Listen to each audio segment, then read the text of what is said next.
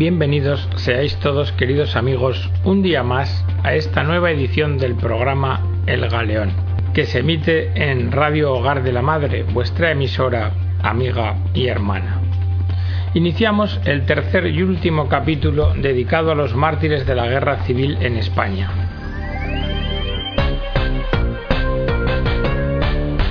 Y habíamos cerrado la edición del programa precedente con la carta colectiva del episcopado español sobre la guerra de España. Porque diversos obispos fueron pronunciándose sobre la guerra y sobre todo después de la promulgación de la encíclica Divini Redemptoris, y fue cuajando la idea de una pastoral colectiva sobre la guerra civil y la persecución religiosa. La redacción se encomendó al cardenal Gomá y lleva la fecha de 1 de julio de 1937 prácticamente un año después del comienzo de la guerra, y cuando ya eran miles los sacerdotes religiosos y laicos cristianos asesinados. Esta carta fue aprobada por la Santa Sede antes de su publicación y firmada por todos los obispos, salvo por Vidal y Barraquer y por Mújica, que ya estaban fuera de España. Iba dirigida al Episcopado Universal y adquirió gran resonancia. El mismo secretario de Estado, el cardenal Pacelli, dirigió el 5 de marzo del año 38 al cardenal Gomá un mensaje de congratulación por la carta colectiva y por el eco encontrado en el episcopado mundial. El resumen de su contenido. La carta colectiva quería salir al paso de las tergiversaciones que de los hechos y de la actitud de la jerarquía eclesiástica se hacían en el extranjero, incluso en parte de la prensa católica no pretendía ser la demostración de una tesis, sino la exposición de unos hechos. La guerra pudo preverse desde que la República empezó a atacar a la Iglesia ya en el año 1931. No obstante estos ataques, la jerarquía se mostró sumisa al régimen y pidió al pueblo esa misma sumisión.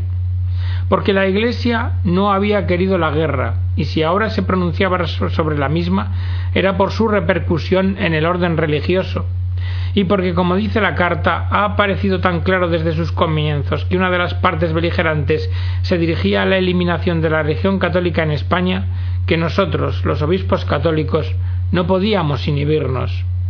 La carta habla de los planes y actos contra la religión en el quinquenio que precedió a la guerra, y del plan de exterminio del clero y de la implantación del comunismo, cosa que había evitado en parte el alzamiento militar. En la guerra se enfrentaban en lucha dos Españas y dos tendencias, la espiritual del lado de los sublevados y la materialista. La Iglesia, a pesar de su espíritu de paz y de no haber querido la guerra ni haber colaborado con ella, no podía ser indiferente en la lucha, se lo impedían tanto su doctrina como su espíritu. Sólo del triunfo del alzamiento militar cabía esperar justicia y paz caracterizaba la revolución comunista de crudelísima, inhumana, bárbara, antiespañola y sobre todo anticristiana, exponiendo brevemente los hechos y características de la persecución religiosa que en pocas semanas había superado a todas las persecuciones en número de víctimas y en manifestaciones del odio contra Jesucristo y su religión sagrada. Y añadía, en cuanto a lo futuro, no podemos predecir lo que ocurrirá al final de la lucha, pero sí que afirmamos que la guerra no se ha emprendido para levantar un Estado autócrata sobre una nación humillada, sino para que resurja el espíritu nacional con la pujanza y la libertad cristiana de los viejos tiempos. Seríamos los primeros en lamentar que la autocracia irresponsable de un Parlamento fuese sustituida por la más terrible de una dictadura desarraigada de la nación. Abrigamos la esperanza legítima de que no sea así. La carta tuvo influjo beneficioso en la zona republicana. La República había quedado en evidencia ante el mundo. La persecución cruenta, que ya había remitido bastante desde principios del año 37, disminuyó aún más. A pesar de todo, todavía fueron sacrificadas otras 332 víctimas hasta el final de la guerra, la mayoría de ellas en el año 1937 el gobierno Negrín y el ministro Irujo. El 17 de mayo de 1937 se formaba nuevo gobierno presidido por el socialista Juan Negrín. En dicho gobierno entraba como ministro de Justicia Manuel de Irujo, católico perteneciente al Partido Nacionalista Vasco. Irujo trabajó denodada, aunque inútilmente, en dichos gobiernos por hacer cesar la persecución religiosa.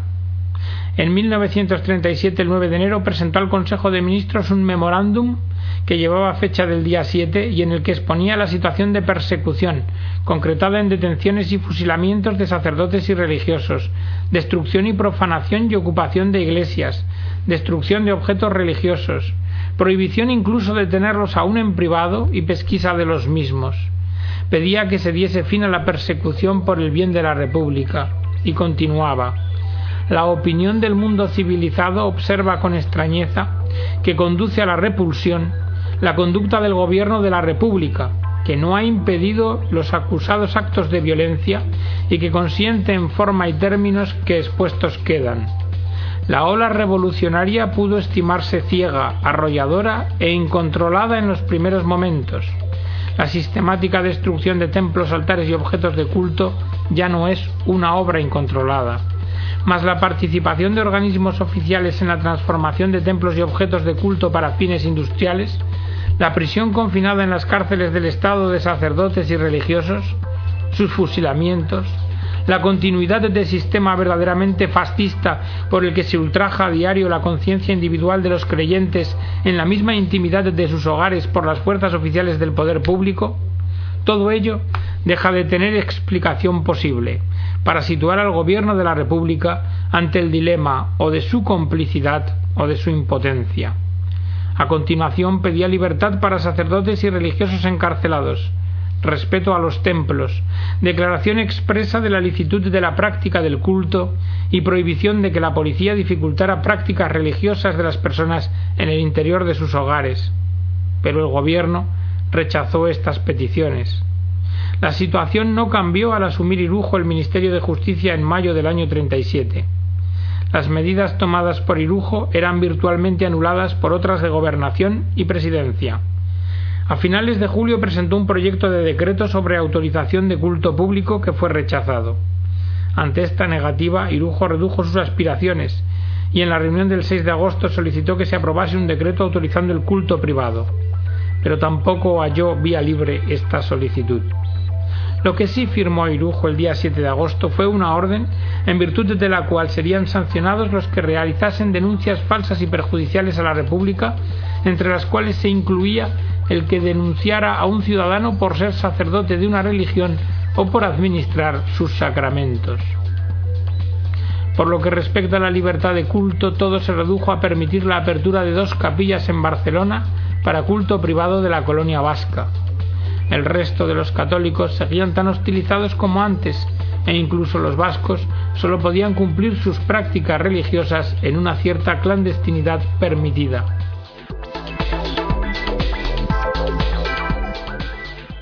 Nuevo gobierno de Negrín. 13 puntos de programa. El 5 de abril de 1938, Negrín formaba su segundo gobierno. En dicho gobierno, Irujo ya sustituido tras su dimisión por el navarro Mariano Ansó, continuó como ministro sin cartera hasta el día 17 de agosto. El nuevo gobierno se impuso la tarea de crear la unidad interna y establecer las bases de una república democrática que ofreciera al exterior una imagen de moderación. Para ello publicó un programa de 13 puntos y lo hizo público el 30 de abril. El documento fue muy aireado pero obtuvo poca credibilidad. En el sexto punto decía el Estado español garantizará la plenitud de los derechos al ciudadano en la vida civil y social, la libertad de conciencia y asegurará el libre ejercicio de las creencias y prácticas religiosas. En el terreno religioso, Negrín, cada vez más en manos de los comunistas, quería normalizar la situación, pero copiando el modelo soviético, no el de las democracias occidentales. Así, en el orden religioso los, los progresos habían sido hasta entonces nulos. Cuando llegó a España Labonne como embajador de Francia, el espectáculo que contempló era el de la desaparición total de la religión, extinguida bajo la capa de opresión del silencio. El propio Negrín le confesó que el restablecimiento del culto no había sido estudiado hasta ahora de manera seria por el gobierno, y esto lo decía el 30 de junio del año 38, dos meses después de la formulación de los trece puntos.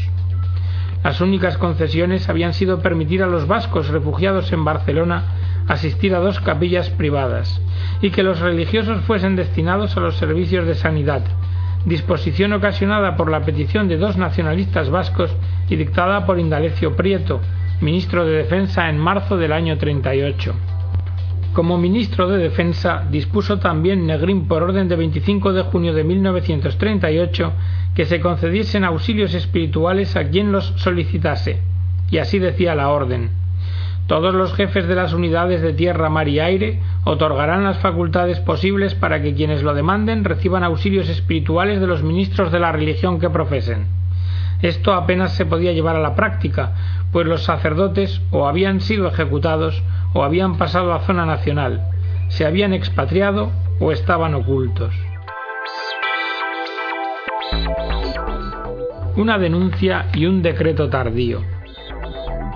No ya como ministro, sino como diputado, Irujo pronunció un discurso en la sesión de las Cortes celebrada en San Cugat del Vallés el día 30 de septiembre de 1938. Aún tenía que reprochar al gobierno el incumplimiento de las leyes en materia religiosa. Y así, decía Irujo, yo, que además de liberal y demócrata soy ferviente religioso, soy cristiano y católico. Siento tener que decir al gobierno de la República que ya es tiempo de que los cristianos, de que los católicos podamos tener una iglesia abierta. Lo he pedido muchas veces siendo ministro. No trato de entrar ahora en discusión de dónde ni cuándo, pero yo invito a los ministros que se sientan ahí y a cuantos diputados me escuchan a que recorran Europa y vean cuál es la preocupación de las gentes que, sabiendo que luchamos por una república democrática, no aciertan a comprender cómo al año y medio o a los dos años de haber dominado todas las impurezas de la realidad de la calle y de estar en poder del gobierno todos los resortes, según frase que acabamos de oír del señor presidente del Consejo de Ministros, todavía tenemos que ir a capillas privadas aquellos católicos que queremos cumplir con los preceptos de nuestra religión. El gobierno de la República no cumplía sus proclamas y programas de libertad religiosa si no era sobre el papel. Es curioso el decreto que emitió el 8 de diciembre de 1938 creando el Comisariado General de Cultos. La medida llevaba señales evidentes de ser una autodefensa y una preocupación por salvar la propia imagen achacaba los excesos propios de la guerra a la reacción del pueblo en defensa de su libertad, frente al olvido de algunos jerarcas de la Iglesia de los deberes de convivencia social. Declaraba que uno de los fines de la guerra era la libertad de conciencia y que ha procurado siempre la República el más delicado respeto a las convicciones religiosas. El decreto establecía un comisariado general de cultos encargado de la información, trámites y propuestas de las cuestiones referentes al ejercicio de cultos y práctica de actividades religiosas en España. Apenas cuatro meses después acabaría la guerra. Y hasta aquí el dossier de la agencia Fides sobre los mártires de la guerra civil en España. Ahora es tiempo de dejar hablar a esos mártires. Beato Narciso de Estenaga y Echevarría, obispo de Ciudad Real. Nació en Logroño el día 29 de octubre de 1882 y fue bautizado el día 1 de noviembre. Muy niño todavía quedó huérfano de padre y madre y fue acogido por personas caritativas que lo llevaron a Victoria. El beato Joaquín de la Madrid Ares Pacochaga, que fue beatificado el 28 de octubre de 2007, había fundado en Toledo un colegio para niños huérfanos o pobres, y llevó a este centro al pequeño Narciso, al que había tenido ocasión de conocer y por cuya vivacidad de inteligencia había quedado muy impresionado. Bajo la sabia orientación de este sacerdote, Narciso inició en el seminario de Toledo los estudios eclesiásticos, que culminaron con su graduación en su ordenación sacerdotal en el año 1907. Dadas sus cualidades excepcionales que le adornaban, pronto fue nombrado canónigo de la Catedral Primada y posteriormente deán de la misma. El 20 de noviembre de 1922 fue elegido obispo de Ciudad Real, donde hizo su entrada el 12 de agosto de 1923. Narciso era un verdadero hombre de espíritu que transmitía con sus obras y palabras.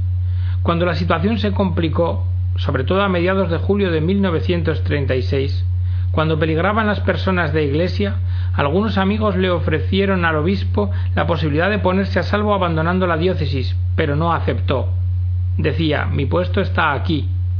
Nuevamente, el día 26 o 27 le ofrecieron posibilidad de librarse, y volvió a repetir aquí está mi puesto. El 5 de agosto un grupo de milicianos armados asaltó el obispado donde él residía, y empezaron un registro meticuloso. El señor obispo defendió el sagrario de una profanación inminente, y en un momento dado le amenazaron con matarlo. Pero él de rodillas les dijo Matadme. El día 12 de agosto fue echado del obispado y acogido por una familia amiga con la que permaneció hasta el día 22. Ese día los milicianos asaltaron la casa y se llevaron al señor obispo, junto con su secretario. Ninguno opuso resistencia. Los condujeron por el camino de Peralvillo Bajo hacia el río, donde los asesinaron disparándoles. Don Narciso tenía cincuenta y tres años. Al día siguiente sus cadáveres fueron vistos por un testigo que los reconoció. Llevados al depósito del cementerio, los colocaron en dos sencillas cajas de madera y los transportaron a la sepultura del Cabildo, donde fueron enterrados. El 10 de mayo del año 1940, el cadáver de don Narciso fue sepultado en la catedral.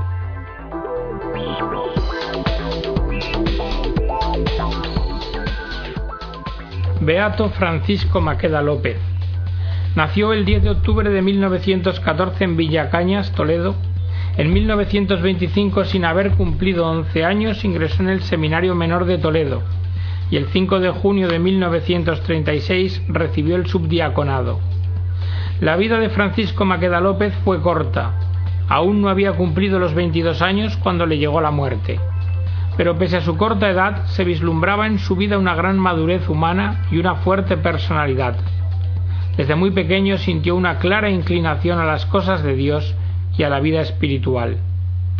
Cuando estalló la guerra, el joven Maqueda ya había sido detenido antes el 23 de junio de 1936 por causa de enseñar a los niños la doctrina cristiana.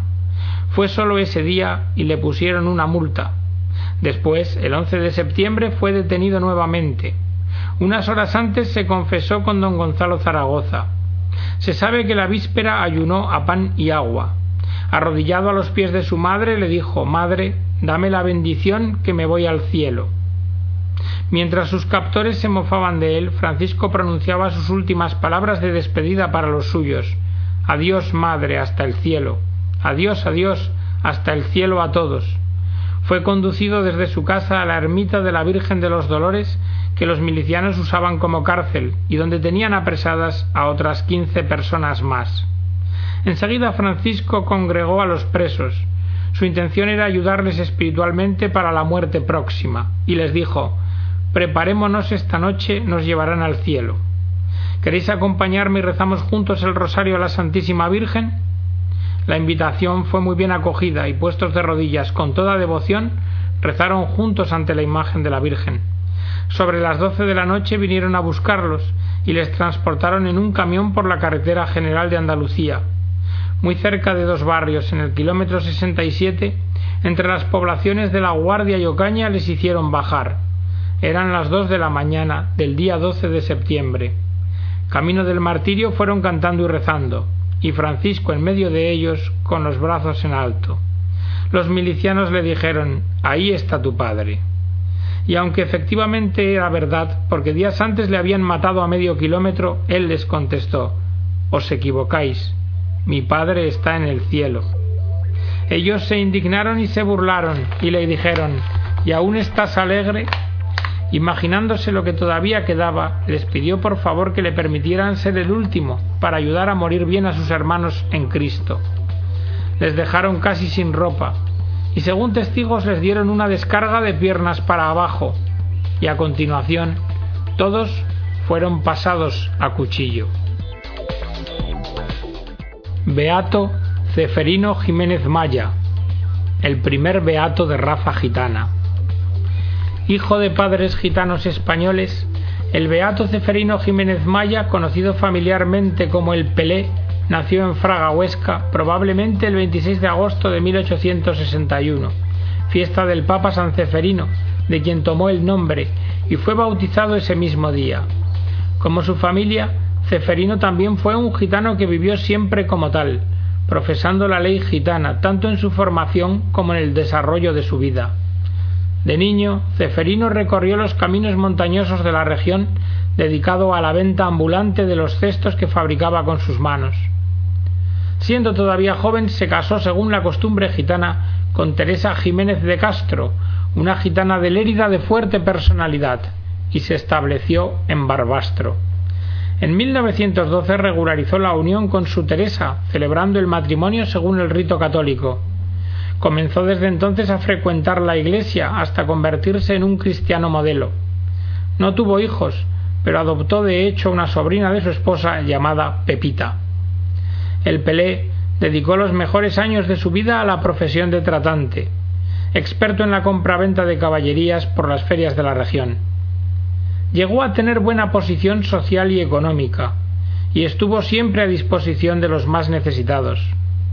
Acusado injustamente de robo y encarcelado, fue declarado inocente. Y el abogado que lo defendió dijo el Pelé no es un ladrón, es San Ceferino, el patrón de los gitanos, porque el Pelé era sumamente honrado, jamás en los tratos engañó a nadie. Al inicio de la Guerra Civil Española, el Pelé fue detenido por salir en defensa de un sacerdote que arrastraban por las calles de Barbastro para llevarlo a la cárcel, y también por llevar un rosario en el bolsillo. Le ofrecieron la libertad a cambio de que dejara de rezar el rosario pero el Pelé prefirió permanecer en la prisión y afrontar el martirio. En la madrugada del día 8 de agosto de 1936 lo fusilaron, junto a las tapias del cementerio de Barbastro.